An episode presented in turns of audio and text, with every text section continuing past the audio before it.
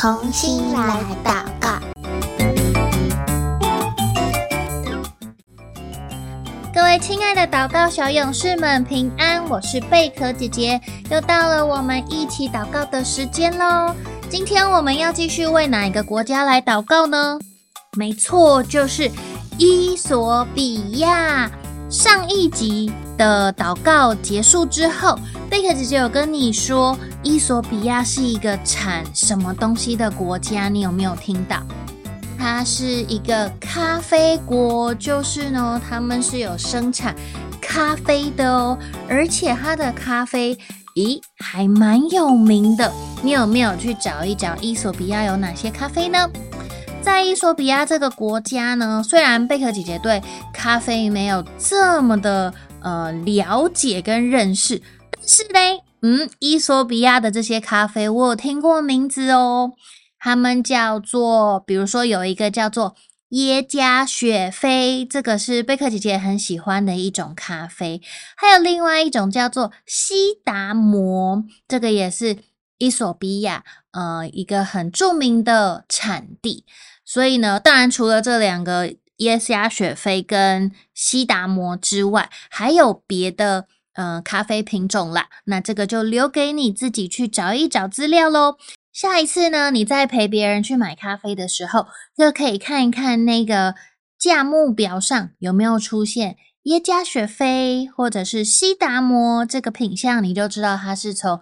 伊索比亚来的喽，那你也可以看看伊索比亚还有哪一些的咖啡。好，说完了咖啡呢，哎，咖啡不是我们今天要祷告的呃主题啦，只是呢，透过这些的小小的知识，让我们在对伊索比亚这个国家祷告的时候，我们跟他有更多的连结，有更多的认识，我们也会对这边的人有呃不一样的感受，然后。认识他们之后，我们再一起来为他们祷告。那今天我们所祷告的内容是在宣教日营二零二三年十一月二十九号的内容。所以呢，手边有宣教日营的小朋友，可以帮我翻开十一月二十九号喽。你会看见，诶，上面没有咖啡豆，也没有咖啡杯，可是你有没有看见这张照片？除了有一个黑黑的伊索比亚人之外，它的背景，你觉得看起来像是什么呢？好像是沙子，又好像是什么硬硬的东西，对不对？这到底是什么呢？这是我们今天所要一起认识以及一起来为他们祷告的这个嗯、种族，他们就是阿法尔人。阿法尔人住在伊索比亚的。纳基勒沙漠，好，所以你看到你的这个照片上面一片都是黄黄的，对不对？没有看到绿色的树木。这个达纳基勒沙漠呢，其实非常有名哦，因为呢，它是世界上最干燥、最酷热的地方。那在这个沙漠中呢，跟一般我们想象的沙漠不太一样，它除了沙漠之外，它还会有一些色彩鲜艳的盐湖，就是盐度很高的湖，还有温泉，甚至还有不定时喷发岩浆的火山呢！哇，这个沙漠太特别了吧！一般的沙漠都是一大片的沙，然后那个风很大也。风吹来的时候，眼睛要闭起来，对不对？然后都是骆驼走在上面。可是这里的达纳基勒沙漠，它竟然有盐湖、有温泉，还有火山。但是刚刚贝克姐姐也说，这是全世界最干燥、最酷热的地方，对吗？所以站在这边呢，你如果站在这个沙漠里面，你的皮肤就会有灼热、烫烫的，以及刺痛的感觉。这里又干又热的风朝你吹过来的时候，就会瞬间带走人体眼球表面的水分，因为我们的眼球是湿湿的，对不对？这样子才能够保护我们的眼球。但是在这边呢，这个风太干又太热了，它就会把你眼球表面的水分带走。所以嘞，在这边的人，你就会眼睛睁不开，因为一睁开，哇，就好干好痛哦。可是呢，在这样子这么恶劣的环境下，阿法尔人竟然在这里生活了几个世纪这么久哦。阿法尔人呢，他们以饲养骆驼、羊群，还有开采盐矿为生。因为刚刚我们有说到，还有盐湖，对不对？还有它也有盐矿。扛着盐砖的阿法尔骆驼商队，他们就需要在这个非常高温的沙漠中行走。有经验的阿法尔人，他们只需要一瓶水跟一个面包。就能在两天内抵达最近的城镇，完成一趟采盐之旅。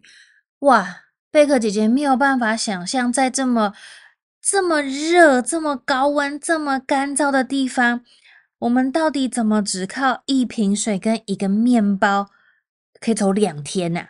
太可怕了！这群阿法尔人真的太厉害了，他们透过。运送这个盐砖，把它拿拿去卖，就可以有钱，可以维持生活，可以买他们需要的呃日用品，还有他们的食物。这群阿法尔人，他们所信奉的宗教是伊斯兰教，是属于伊斯兰教里面的一个叫做逊尼派穆斯林。那伊斯兰教对于这群阿法尔人的影响非常非常的大。他们维持不喝酒、不吃猪肉，这个是穆斯林的戒律规定。但是呢，在他们的生活中，他们也保留了一部分泛灵信仰的习俗，比如说他们会祭祀亡灵，就是已经过世的祖先；还有呢，他们也会祭拜一些特定的树木。因为在泛灵信仰里面呢，他们觉得万物皆有灵，树木啦、叶子啦、石头啊，所有你看得到的东西，他们都是有灵的。所以在这里，阿法尔人他们也受到泛灵信仰的一些影响，所以他们有伊斯兰教的影响比较多一点，再加上一些泛灵信仰的习俗。刚刚呢，我们透过。跟呃，贝克姐姐所描述的内容，我们大概可以知道阿法尔人所居住的环境跟我们很不一样，对不对？其实呢，你等一下，呃，听完同心来祷告之后，你可以上网搜寻达纳基勒沙漠，你会发现这个沙漠跟刚刚我们所说的一样，它不是我们以前看过的照片里面那样子的沙漠，它是一个颜色很。缤纷的一个沙漠，而且真的有好多的湖。那个湖呢，是盐湖，就是它的盐分很高，所以有一点点像死海那种感觉，就是人可以稍微漂浮在那个水上，因为那个密度的关系，所以人就不会呃沉到那个水底下去。然后呢，他们的盐也是地上就这样一大块一大块，真的就像大石头一样。然后你要拿着那种。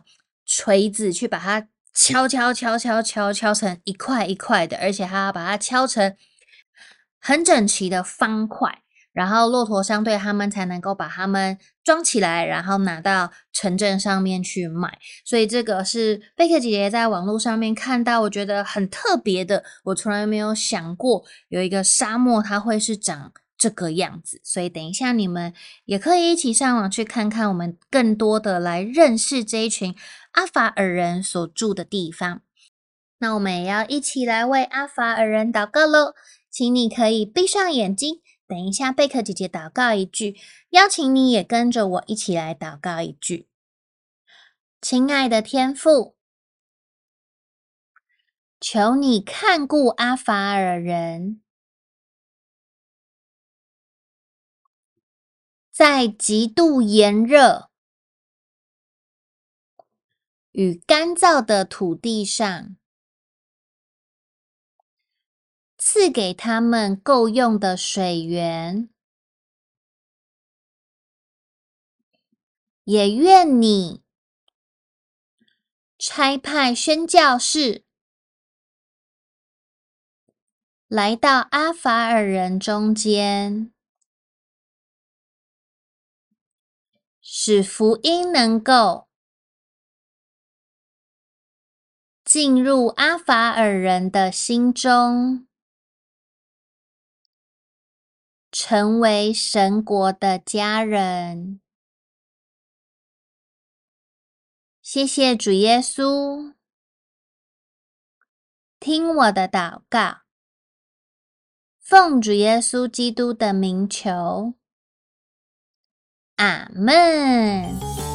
今天是我们最后一集为伊索比亚祷告，下一集也就是进入十二月喽。二零二三年进入最后一个月份了，我们又要去到一个新的国家来为他们祷告喽。今天的同心来祷告到这边先告一个段落了，下一集再见喽，拜拜。